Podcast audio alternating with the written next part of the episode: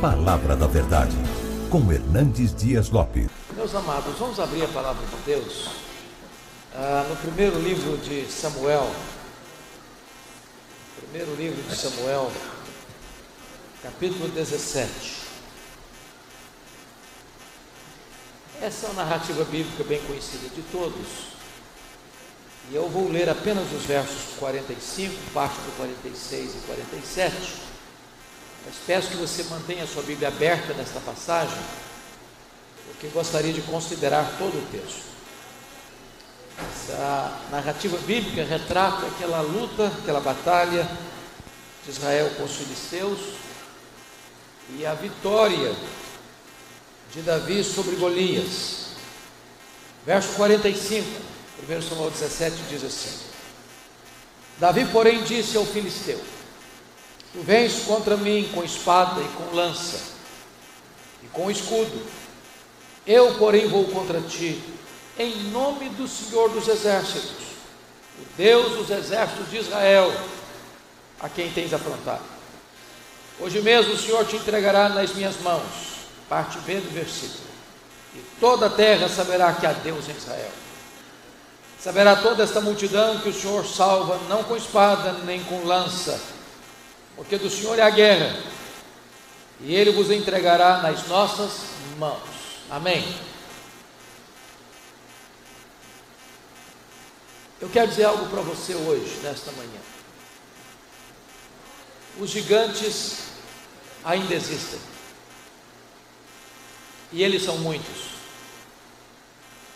e eles são atrevidos e eles teimam se colocar no nosso caminho para nos assustar.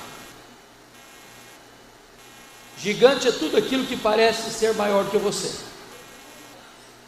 É tudo aquilo que intimida você. Há gigantes fora de nós e há gigantes dentro de nós. Há gigantes que nós os criamos no laboratório do próprio medo. E eles se levantam como fantasmas para nos assustar. Um gigante pode ser uma pessoa, uma circunstância, um sentimento, uma doença, um vício, um trauma de infância, um problema que surgiu e você não sabe resolver. Porém, Deus não nos chamou para medir a altura dos gigantes. Deus não nos chamou para ter medo dos gigantes. Deus não nos chamou para fugir dos gigantes. Deus nos chamou para vencê-los. Eu não sei quais são os seus gigantes. Mas hoje Deus trouxe você aqui para tratar do seu coração, para restaurar sua alma Thomas Alva Edison, um dos maiores cientistas, disse certa feita que as nossas vitórias são construídas de 10% de inspiração e 90% de transpiração. Você não vence gigantes de braços cruzados. É preciso você entrar em campo, lutar e vencer. Esse próprio cientista, diz os seus biógrafos, quando ele foi levado à escola, a escola o devolveu à família.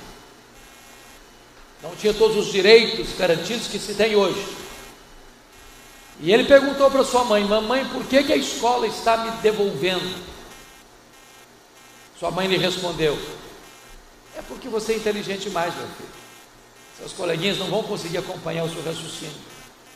Fique tranquilo, eu vou investir em você. E de fato fez. E Thomas Alva Edison vem a se tornar o maior cientista de todos os tempos. Ninguém registrou mais patentes do que ele na história. Dentre as tantas invenções, é a lâmpada elétrica. E diz os seus biógrafos que ele fez em torno de mil tentativas até descobrir a lâmpada elétrica.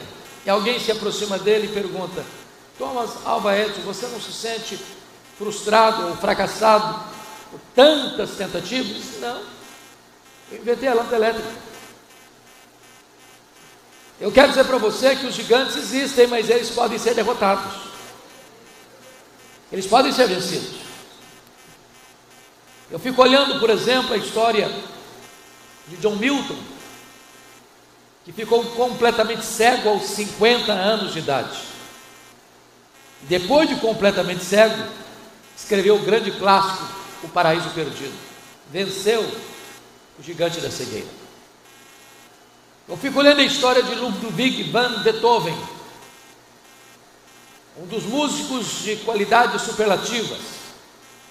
A família tinha um problema genético e quando a sua mãe engravidou, o médico recomendou que ela não prosseguisse a gravidez. Ela permaneceu com a gravidez e nasceu Ludwig van Beethoven. Ele enfrenta uma surdez progressiva e aos 46 anos de idade ele ficou completamente surdo. Parecia o fim da carreira de um músico.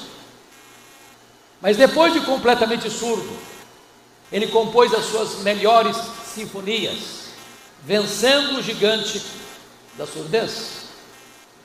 Talvez a maior compositora evangélica de todos os tempos foi Fanny Crosby. Ninguém compôs tantas músicas quanto ela. Foram mais de 8 mil hinos.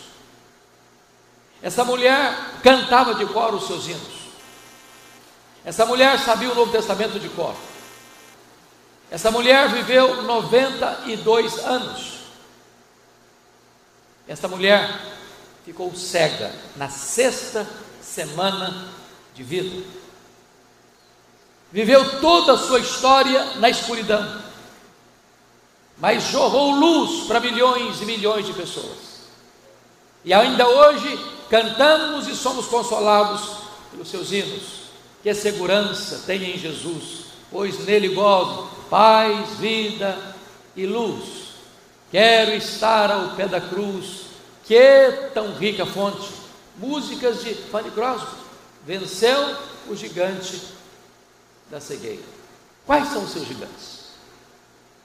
Esse texto retrata para nós uma batalha, não com armas como temos hoje, mas o exército se formava e era uma luta corporal. De um lado, o exército de Israel, liderada por Saul e o seu comandante Abner. Do outro lado, o exército filisteu, os mais renhidos inimigos de Israel, só vencidos finalmente no reinado de Davi. E diz o texto bíblico que do lado do filisteu levanta um duelista.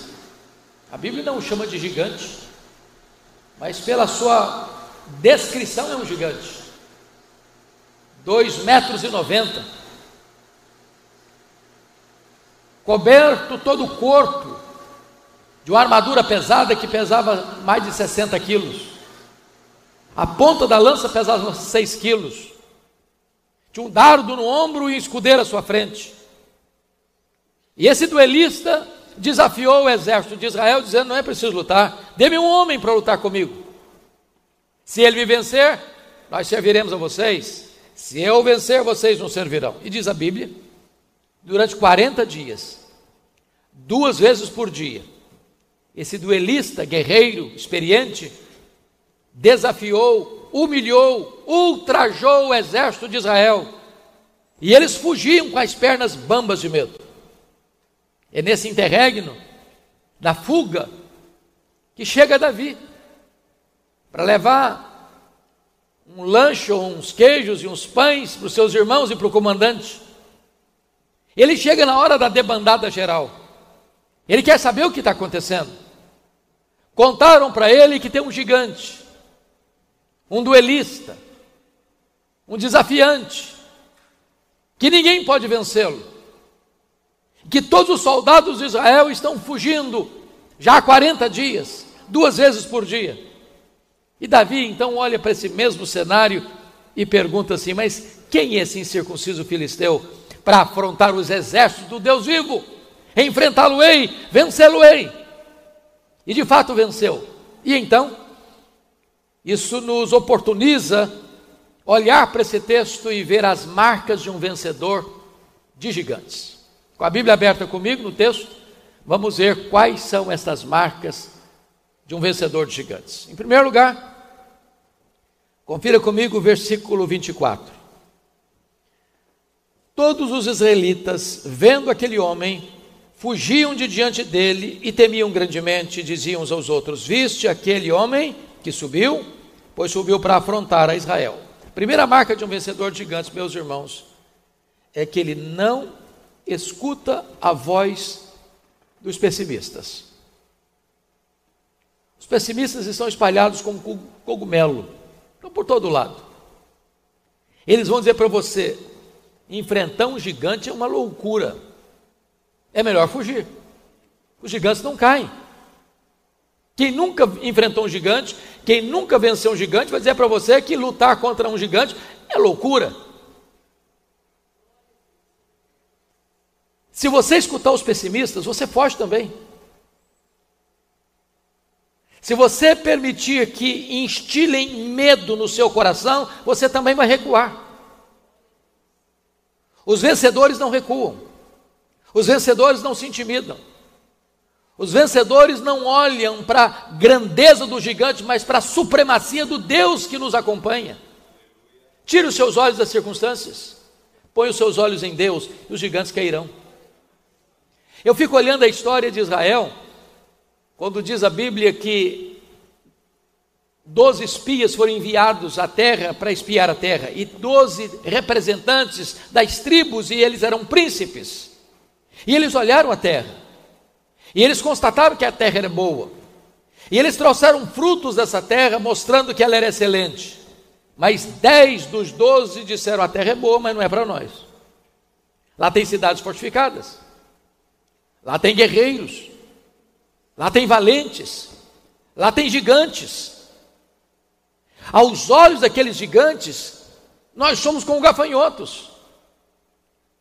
Fizeram introspecção e disseram: aos nossos próprios olhos, Somos gafanhotos. E diz a Escritura que eles deram esse relatório pessimista. E em virtude desse relatório pessimista, toda aquela geração morreu no deserto. Saíram cerca de 2 milhões de pessoas do Egito, 600 mil homens, fora mulheres e crianças. De toda essa multidão, só os dois espias que acreditaram em Deus, se o Senhor se agradar de nós, nós podemos vencer esses gigantes. Só Josué e Caleb entraram na terra. O pessimismo traz derrota, traz fracasso. Eles eram príncipes, menos do que príncipes, menos do que homens, insetos, gafanhotos. Não escute a voz dos pessimistas. Não dê ouvidos àqueles que, dizer, que falam para você: você não vai conseguir, não vai dar certo, não adianta. Muitos já tentaram, outros já investiram, outros já lutaram. É melhor fugir também. Não escute a voz dos pessimistas se você quer vencer os seus gigantes.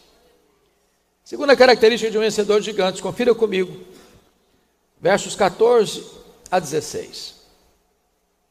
Davi era o mais moço, só os três maiores seguiram Saul. Davi, porém, ia a Saul e voltava para apacentar as ovelhas de seu pai em Belém. Chegava-se, pois, o filisteu pela manhã e à tarde e apresentou-se por 40 dias. Segundo lugar, um vencedor é aquele que não olha para as dificuldades do passado, mas para as oportunidades do hoje. Vamos entender isso aqui. Quando Abner foi na casa de Jessé para convocar alguns de seus filhos para a guerra, para serem soldados de Israel.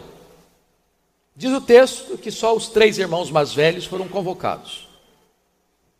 Davi nem lembrado foi. Talvez era muito jovem, talvez nem em casa estava, estava lá nos, nos desertos de Belém, cuidando das ovelhas. Talvez a pessoa ele não tem cancha, ele não tem idade, ele não tem talento, ele não tem performance, ele não tem preparo. Mas o único homem que teve coragem de enfrentar o gigante em toda a nação, nem lembrado foi. Meus irmãos, eu conheço tanta gente que passa pela vida murmurando, reclamando. Ah, coitado de mim, eu não tive chance, não nasci num berço de ouro, não estudei numa boa escola, não consegui fazer uma faculdade, não tive tantas oportunidades, e ficam olhando pelas lentes do retrovisor, lamentando as dificuldades do passado. Me permita dizer isso. A maioria dos vencedores não nasceram em berço de ouro. em vez de você ficar lamentando as dificuldades que você teve ontem, comece a olhar para as oportunidades que Deus coloca diante de você hoje. Você não vive no passado. Você não mora no passado. Então olhe agora, porque Deus está abrindo portas para você hoje. Deus está lhe dando chances hoje. Pare de murmurar, pare de reclamar. Pare de remoer sua dor. Pare de acariciar sua autoestima achatada. Levante a sua cabeça. Não importa se no passado alguém não lembrou de você, alguém não deu chance a você, alguém não quis você, alguém preteriu você, alguém não desejou você perto dele. Entenda uma coisa: você não vive do passado, você tem portas abertas por Deus hoje. Enfrente os seus gigantes hoje. Me permito ilustrar isso. Eu sempre gostei muito de política.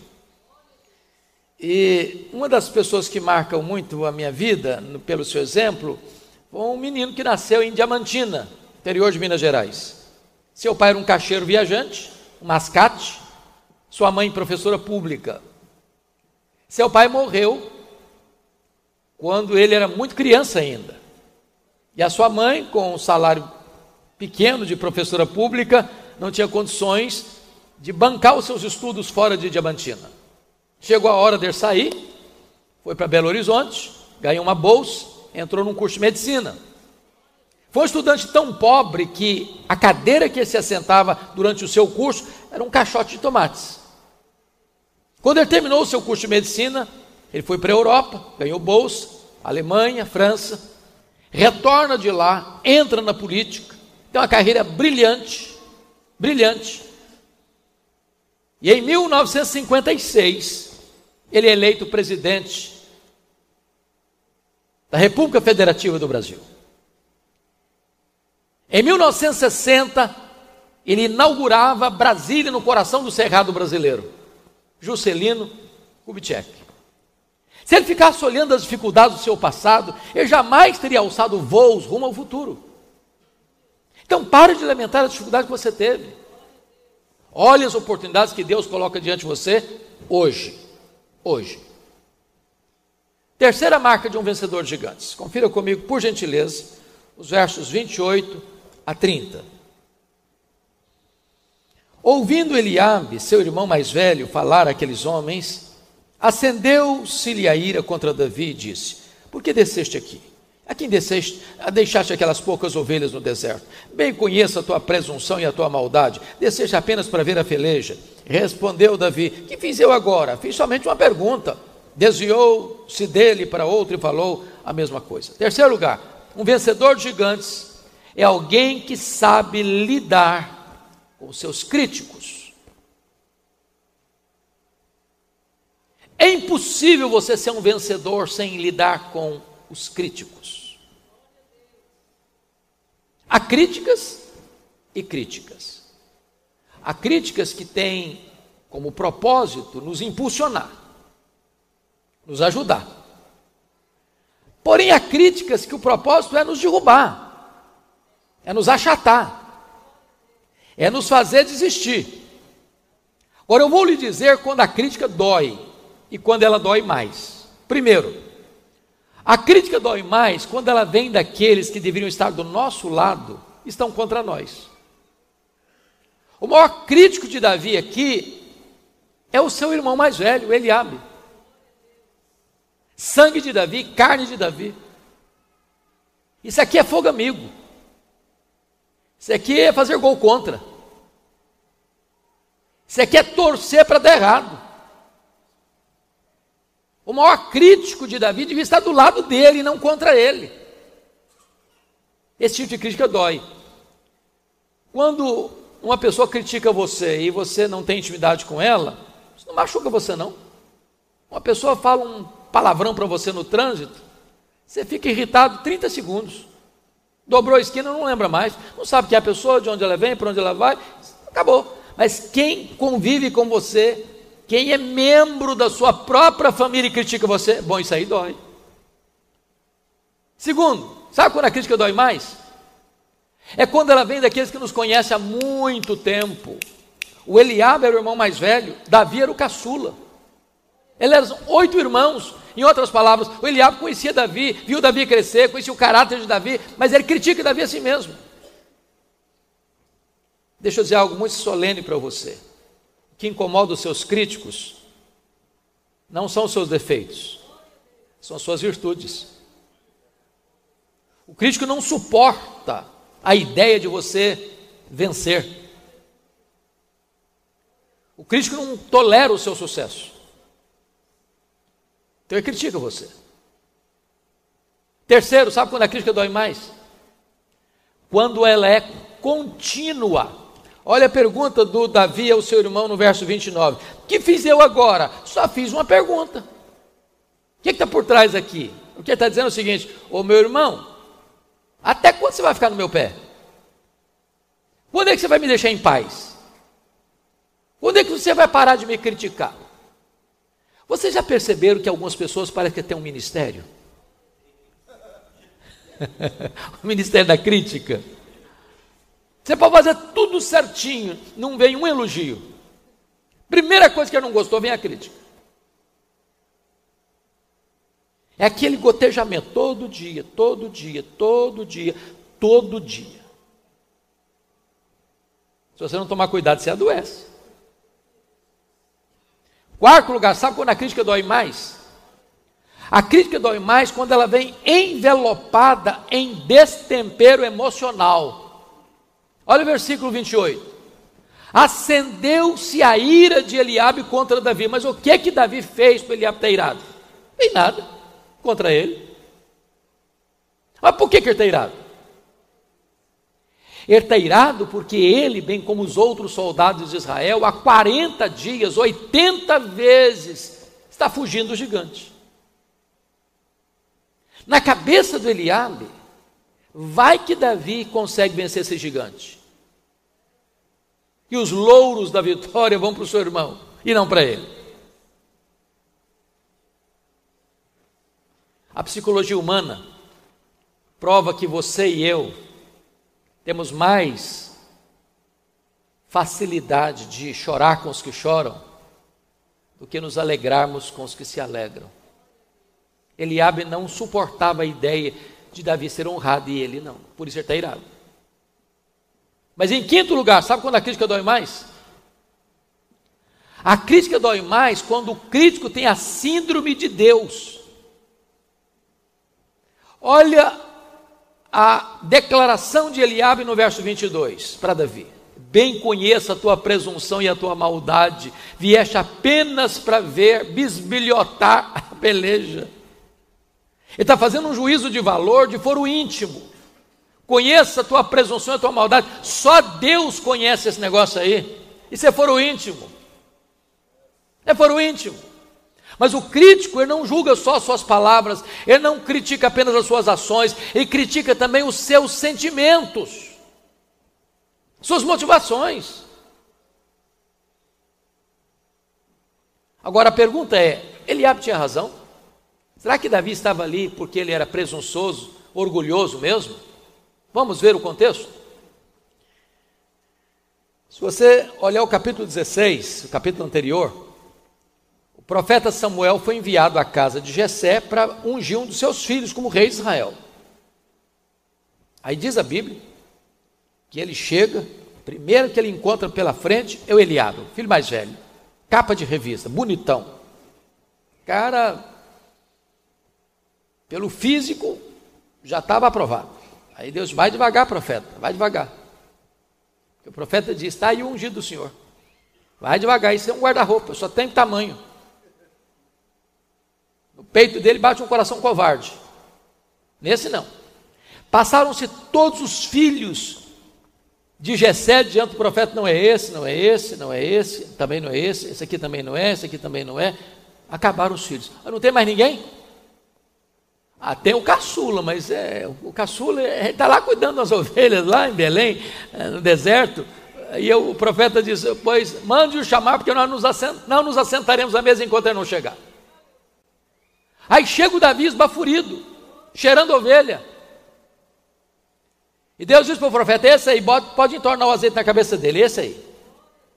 E eu fico imaginando, eu fico imaginando o Eliabe olhando para isso, mas não é possível que esse menino, esse pirralho, desculpa da expressão, vai passar à nossa frente, furou a fila, não é possível.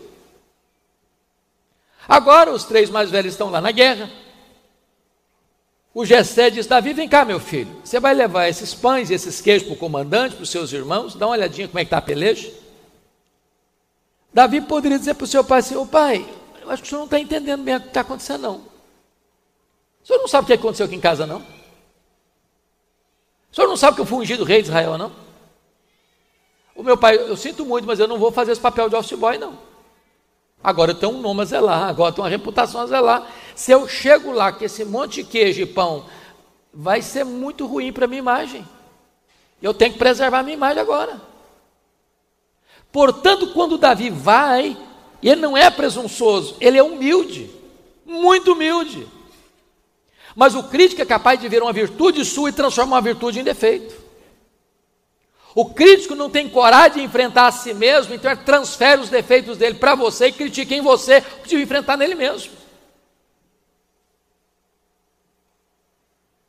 Mas em último lugar, sabe quando a crítica dói mais? A crítica dói mais quando o crítico quer humilhar você diante das outras pessoas. Olha a pergunta do Eliabe a Davi no verso 28. Ô Davi, com quem você deixou aquelas poucas ovelhas no deserto? Sabe o que está dizendo, trocando em miúdos? Ô menino, caçula, eu sou caçula, viu? Caçula é uma benção, mas às vezes todo mundo quer mandar nele. Não é verdade? Todos os irmãos querem mandar nele. O menino ver se se enxerga, recolha essa sua insignificância. Você não passa de um pastorzinho de poucas ovelhas no deserto, vem aqui dar uma de valentão, querendo enfrentar um gigante que tem um exército fugindo dele. Quem é você, cara? Qual o propósito de Eliabe? Humilhar Davi diante dos soldados de Israel. Agora, o que, que você faz com o crítico? Se você não tomar cuidado, você perde a alegria, você perde a saúde, você perde o sono, você perde a paz, você perde o foco. A única solução está no versículo 30: desviou-se dele para outro. Se você der atenção aos críticos, eles vão monopolizar você. Eles vão controlar sua mente, eles vão roubar sua alegria, eles vão tirar o seu sono, eles vão tirar até a sua saúde. Você quer vencer gigantes? Desvie-se dos críticos. Deus não chamou você para gastar tempo com os críticos. Deus chamou você para vencer os seus gigantes. Quarta marca de um vencedor de gigantes. Confira comigo, por favor, versos 38 a 40. Saul vestiu a Davi de sua armadura e lhe pôs sobre a cabeça um capacete de bronze e o vestiu de uma couraça. Davi cingiu a espada sobre a armadura e experimentou andar, pois jamais havia usado. Então disse Davi a Saul: Eu não posso andar com isto, pois nunca o usei. E Davi tirou aquilo de sobre si.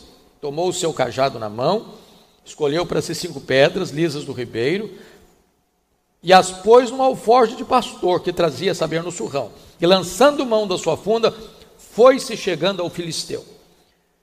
A quarta marca de um vencedor de gigantes, que um vencedor de gigantes não tenta imitar, imitar os outros, ele é autêntico e especialista. Ele tem preparo e tem coragem. Quando eu li esse texto, pastor Alexandre, tem hora que eu dou risada sozinho. Porque notem vocês que Saul vestiu a Davi da sua armadura. Está escrito no verso 38. Só que a Bíblia diz que o Saul era o cara mais alto de Israel. O Davi era um cara de uma estatura mediana. O Saul era um manequim 70. Davi era um manequim 52. É claro que ia sobrar armadura. Quando Saul botou toda aquela tralha em cima do Davi, diz o texto que ele nem conseguiu andar, quanto mais correr e lutar. Queria um estorvo. Estorvo. Você não vira rei usando roupa de rei. O que, que Davi fez? Tirou toda aquela tralha de cima dele, correu no ribeiro. Se você vai lá até hoje, as pedras são lisas, tamanho de um ovo, dá vontade até de você usar algumas delas para matar os seus gigantes. Davi botou cinco no embornal, pegou a funda e correu na direção do gigante, dizendo o seguinte: com esse negócio aqui eu sou doutor, disso aqui eu entendo. Eu sou capaz de acertar um fio de cabelo com essa pedra e com essa funda, quanto mais a testa de um gigante. Lição para nós. Você não tem que imitar os outros. Você precisa ser especialista naquilo que você faz. Meus irmãos, isso é uma aplicação tão importante, porque isso vale para todas as áreas da vida. O mundo hoje não é mais o mundo dos generalistas, o mundo hoje é o mundo dos especialistas. Não importa o que você faz, se você faz salgadinho para fora, você tem que fazer o melhor salgadinho da cidade. Se você cuida de jardinagem, você tem que ser a melhor pessoa da área. Se você cuida na área de construção civil, você tem que ser o melhor da área. Se você é uma pessoa que limpa a casa, você tem que limpar a melhor casa da região. Pense comigo, por exemplo, na questão da medicina. Na geração passada, você escutava que você tinha um médico da família, que era o médico do vovô, da vovó, do papai, da mamãe, do filho, da filha, do neto, da neta. Ele era médico do alto da cabeça à planta dos pés. Hoje, se a dor é do lado direito, é um médico. Se a dor é do lado esquerdo, é outro médico. Se a dor de dente é de um jeito, é um dentista. Se a dor de dente é do outro jeito, é outro dentista. Porque nós vivemos no mundo dos especialistas. Você precisa se esmerar naquilo que Deus chamou você para fazer. Agora, vamos fazer outra aplicação. Você é crente? Então não seja crente meia boca, não. Seja crente de verdade. Não seja crente Raimundo, com um pé na igreja e outro no mundo. É preciso que você se entregue de verdade para ser um crente cheio do Espírito Santo. Uma pessoa valorosa nas mãos de Deus, um instrumento poderoso nas mãos de Deus. Seja especialista naquilo que Deus chamou você para fazer. Quinta marca de um vencedor de gigantes. É o texto que nós lemos, 45 a 47, eu não vou ler agora. Só apenas vou citar o princípio. Um vencedor de gigantes é aquele que, apesar de ter preparo e coragem, entendamos isso. Coragem, preparo sem coragem é covardia. Mas coragem sem preparo é loucura. Davi não foi inconsequente, não com aquela funda na mão e com cinco pedras, ele tem convicção de que pode enfrentar o gigante. Só que o vencedor, irmãos, ele, ele olha a mesma situação, a mesma crise com outros olhos. Você percebe que tem uma nação inteira olhando para o problema. Esse problema não se resolve, esse problema não se resolve, esse problema não tem jeito. Aqui não tem jeito, aqui não tem jeito. Todo mundo já tentou, já desistiu, já fugiu, já correu, já se acovardou. É preciso olhar com outros olhos, pelo outro ângulo, com outra perspectiva. A crise é o laboratório onde Deus levanta os maiores líderes da história. Quando ninguém vê uma solução, aquele que crê em Deus, que confia em Deus, que olha com os óculos da fé, vai entender que tem uma saída. Não é a saída convencional que todo mundo está olhando e não vendo perspectiva, é quando você olha com outras lentes. Agora, o princípio aqui é esse. apesar do seu preparo e da sua coragem, você precisa entender uma coisa: quem dá a vitória é Deus. A vitória não vem da sua força, não vem da sua destreza, não vem do seu poder, não vem da sua saúde, não vem da sua inteligência, não vem do seu dinheiro, não vem dos seus estratagemas. A vitória vem de Deus. Davi disse isso: Você vem contra mim com espada, com escudo, com lança, mas eu vou contra você em nome do Senhor dos Exércitos. E toda nação vai saber que Deus salva não com espada, não com escudo, porque do Senhor é a guerra. É Deus quem dá a vitória, irmãos não tem espaço para a exaltação do homem, não tem espaço para a promoção do homem, não tem espaço para o homem estar debaixo dos holofotes da fama, a glória de Deus, porque tudo vem de Deus, porque tudo vem dele, tudo é por meio dele, tudo é para ele, não a nós, Senhor, não a nós, mas ao teu nome da glória. Sexto princípio.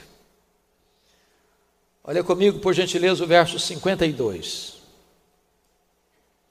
Então os homens de Israel e Judá, desculpa, versículo 48. Olha comigo. Sucedeu que, dispondo-se o filisteu a encontrar-se com Davi, este se apressou e, deixando as suas fileiras, correu de encontro ao filisteu. O sexto princípio um vencedor gigante é que um vencedor tem pressa para vencer. Compare o 48 com o 24. O 24 está escrito: Todos os israelitas, vendo aquele homem, fugiam de diante dele. Olha o 48.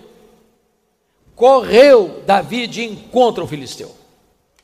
Enquanto os soldados fogem do gigante, Davi corre para enfrentar o gigante. Ele tem pressa para vencer. Qual o princípio importante para nós aqui? Há problemas na vida, irmão, irmãos, que se não forem tratados no tempo oportuno, numa linguagem bem brasileira, os problemas ficam encroados, azedam. Às vezes nós vamos empurrando com a barriga alguns problemas que precisam ser resolvidos agora. Vão jogando debaixo do tapete algumas situações que vão só se agravar amanhã. Então, se o problema existe, enfrente-o. Enfrente-o. Há um ditado que você conhece que é melhor você ficar vermelho meia hora do que amarelo a vida inteira. É aquela conversa, é aquele confronto, é aquele acerto. É aquela decisão. E você sabe do que, que eu estou falando. Cada um de nós tem coisas que precisam ser resolvidas agora. Não deixa passar o tempo mais não. Agarra o seu gigante pelo pescoço. Tenha pressa para vencer. Diz a Bíblia que Davi corre na direção de Golias, e Golias vem vociferando, eh, Golias vem ultrajando, vem blasfemando, vem insultando. E Davi corre na direção dele. E não precisa nem cinco pedras, não, basta a primeira. E Davi crava pedra na testa do gigante, ele cai. Davi sobe em cima dele, pega a sua própria espada e decepa a sua cabeça. Aquilo que ninguém via, possibilidade, se historificou. Porque Davi não olhou para sua destreza, nem para sua coragem, ele olhou para Deus e disse: Do Senhor é a guerra, e hoje mesmo o Senhor te entregará nas minhas mãos.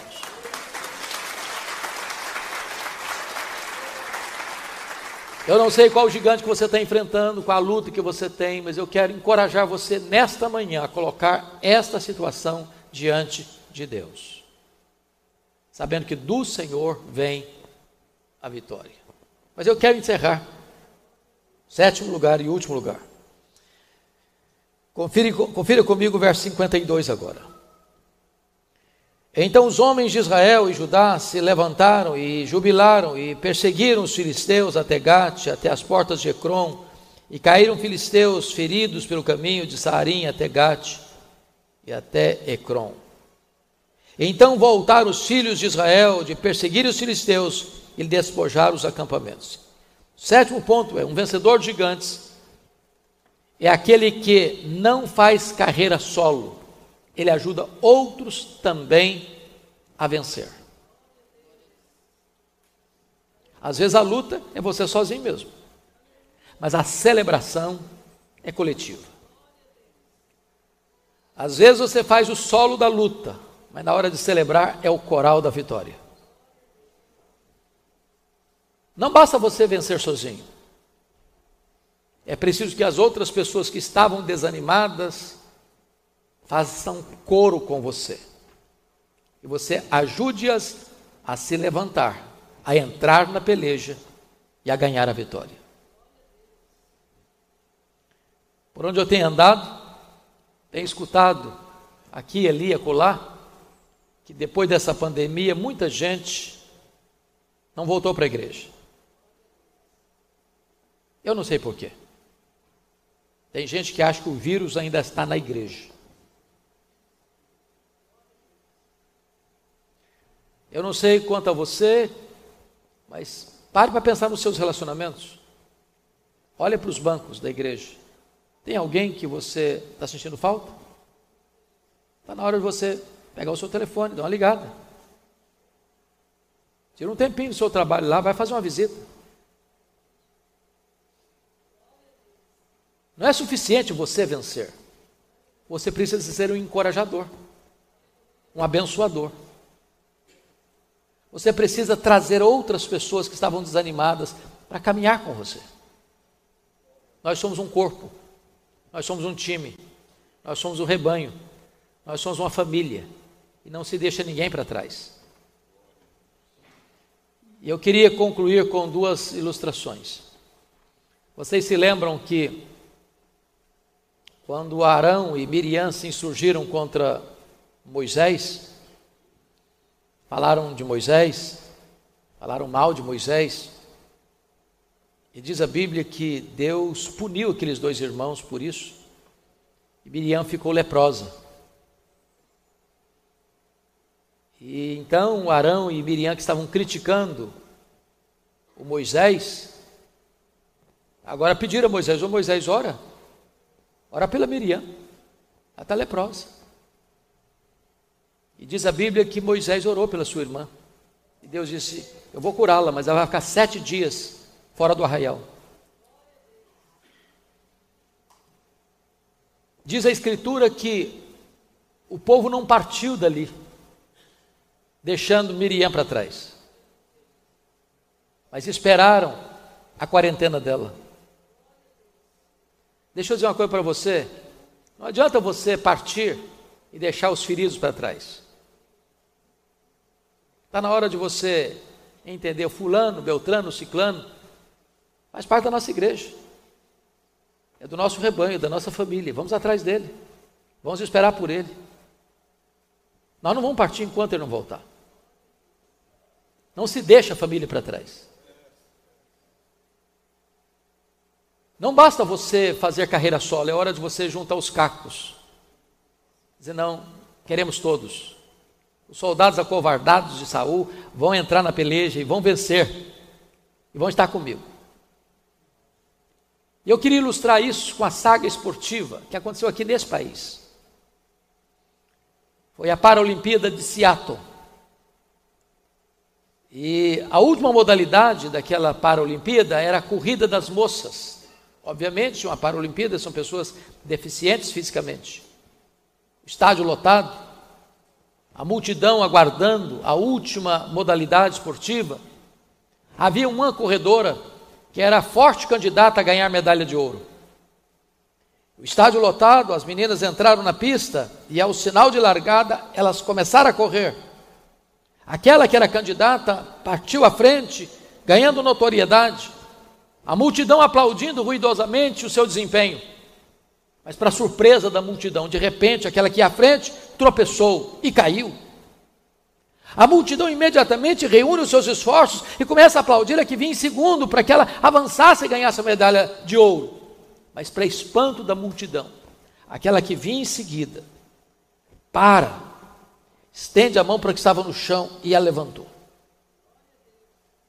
As outras chegaram e todas elas deram as mãos e, quebrando o protocolo da Olimpíada, correram juntas, de mãos dadas, rumo à reta de chegada.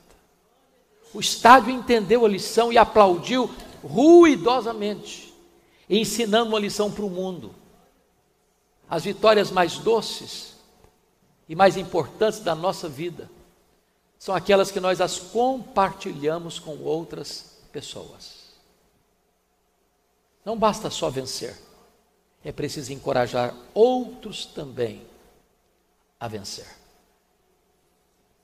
Mas irmãos, os nossos olhos hoje não estão postos em Davi. Davi foi vencedor em muitas lutas, mas sofreu vergonhosas e acachapantes derrotas também.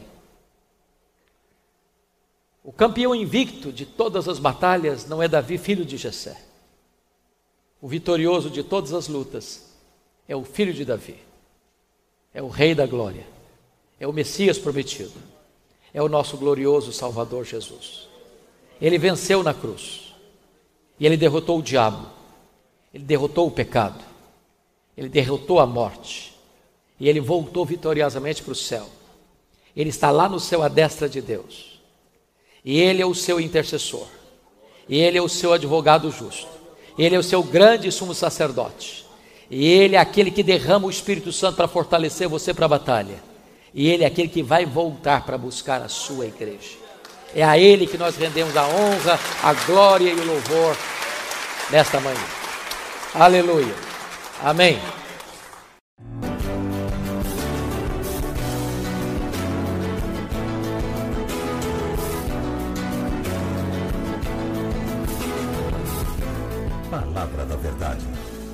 Hernandes Dias Lopes.